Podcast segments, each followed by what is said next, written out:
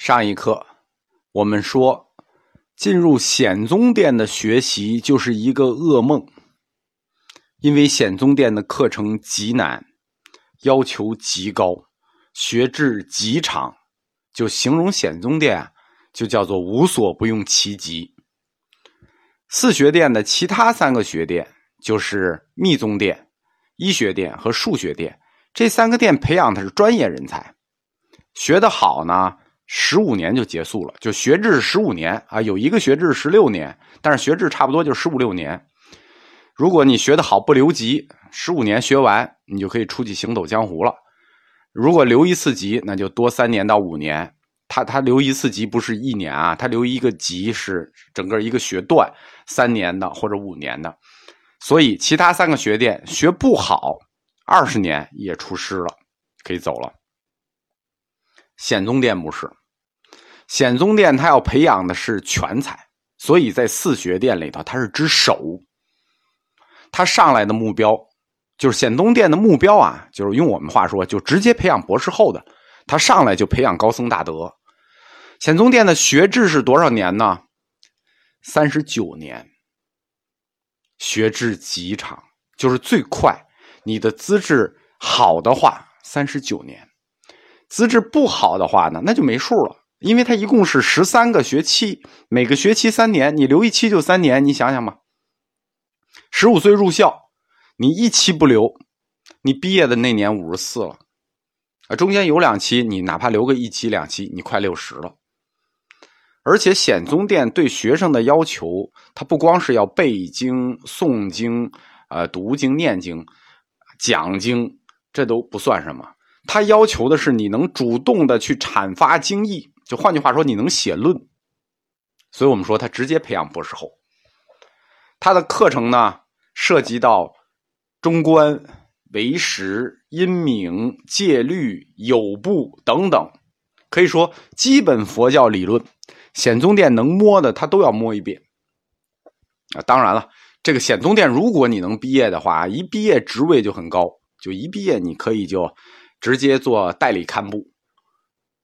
但是显宗殿它可以耗尽一个人一生的时间和才华！就是这这个殿进去，就是超有资质的人，只学五部大论也需要二十一年，熬不出来你就熬不出来。你熬出来的都是高僧大德，只要能从这个殿毕业的，都是最顶级的高僧大德。好在的是呢，雍和宫四学殿的喇嘛，他们的任务就是学习，他没有别的事儿。他的那个生活全部是由国家保障的，就是政府发工资。我们前面讲过年班制度嘛，他的工资是蒙藏各部王公每年年班送过来的，谁送的学生谁负责。你学三十九年，那你就得给三十九年的钱，而且呢，他没有贫富差距，什么意思呢？因为送来的喇嘛他们是属于各部的，这些部门有的富，有的穷，有的富，有的穷，但是。学费是一样的，就是喇嘛们领的工资是一样的，而且你每升一级，你的工资不是还能涨一点吗？这个如果说那个王爷不送学费怎么办？那不可能，因为清朝有制度，旗主王爷们要是不送学费，直接就从俸禄里给你扣了。显宗殿，我们说它的学制分十三个学期，每个学期三年，十三级。第一个等级叫变色学籍，第二个等级叫集中庸学籍，第三个叫具境学籍。就到了第三个到第九年的时候，你才刚刚初步聚境，就是环境的境啊。到第四个等级慧明学籍，第五个等级七十亿学籍，六七个等级叫做上下心气学籍，这是六年。第八个等级初分学籍，第九个等级四分学籍，到第十个等级叫做六度圆满学籍。就是说，按照大乘修持讲，六度无极。到第十个学期，第三十年的时候，你就可以学到六度无极的状态了。第十一个学籍叫新中观学籍，第十二个学籍叫旧中观学籍。因为我们讲过，藏传格鲁派就是雍和宫的这一派。他们是中观应成派，所以到第十一个等级和第十二个等级就学新旧中观。到第十三个等级那就了不得了，叫上下善士学籍，全部修满三十九年，留级一次加三年。你想想，谁敢进这个扎仓？显宗扎仓有五门大论，就是五门必修课。这五门必修课呢，光这五门必修课要修多少年呢？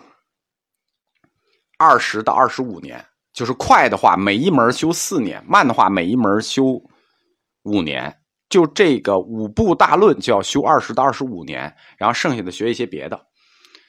显宗扎仓要学的五部大论呢，叫适量论、县官庄严论、入中论、戒律本论和俱舍论。他上来学的第一门叫适量论，它最难，但是它也最基础。适量论呢，叫阴明学。现在学佛的人都不学这门这门课要学五年，后四门课每门学四年，就是五门必修课是二十一年。错了，不是二十五年，二十一年。第一门最难，要学五年。剩下一些七七八八的，包括藏文的什么书写呀、呃音韵呐、诗词啊，加起来还有十几年。历史上我们知道的。显宗殿格西最快毕业的一个人就是二十一年，二十一年就就修完。我们把这五部大论简单的讲一下啊，就是这门课，这个这一块就不属于这个雍和宫介绍了，就属于我们佛教课的延伸了。第一部是阴明学课程，阴明学是法称大师写的一本书，叫《适量论》的解释。阴明学呢？来自于古代印度，古代印度呢有六派哲学，其中有一派叫正理派，正理派就被佛教吸收了，形成了一套佛教逻辑学。我们说西方有西方逻辑学，东方有东方逻辑学，东方的逻辑学就是佛教从正理派吸收的这一套逻辑学，其实是辩论术。我们中国最早掌握阴明学这门知识的人呢是唐僧。当年唐僧在那烂陀寺不是开无遮大会吗？三篇宏文破尽论师，最后获封大成天。你想，那么多人怎么破破尽所有论师？你吵架是吵不赢的，要靠讲理。所以当年唐僧用的就是阴明学，写了三篇文章。哲学的核心任务呢，两个字。求真，我们说哲学是什么？爱真理。阴明学的任务也是求真，就是东西方他们的最终任务都是一样，但是求真和求真又不一样了。西方哲学它求真的工具呢，叫形式逻辑。形式逻辑它是一种抽象逻辑，它不涉及到具体内容，对吧？它它就可以像数学一样，它变成一种抽象逻辑。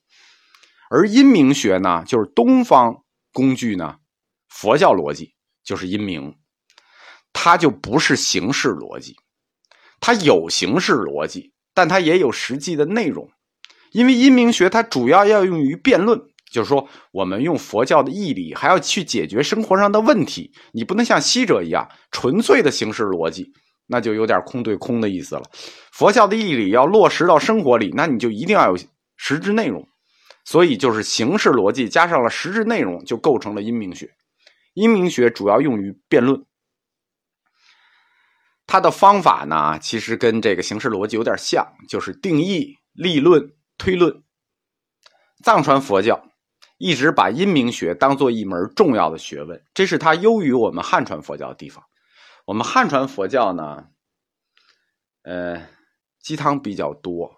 不太讲逻辑，讲感觉。我们汉传就讲感觉，藏传呢，他上来第一门他讲逻辑，所以他学阴明。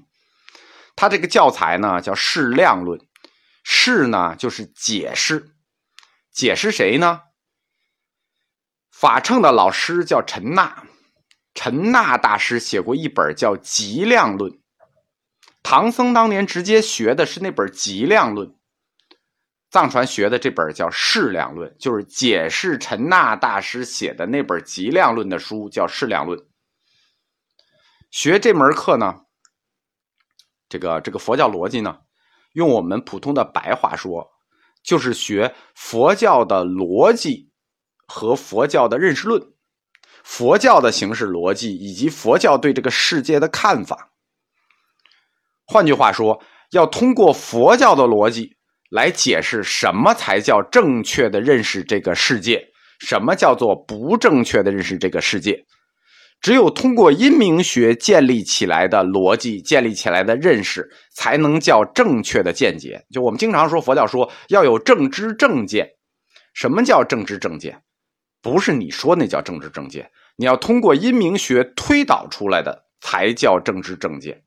通过阴明学解释和认识出来的才叫正确的见解。当然了，佛教阴明学是一门很大很大的学问，这个我在。其他课里推荐过这个书，就是《佛教逻辑》。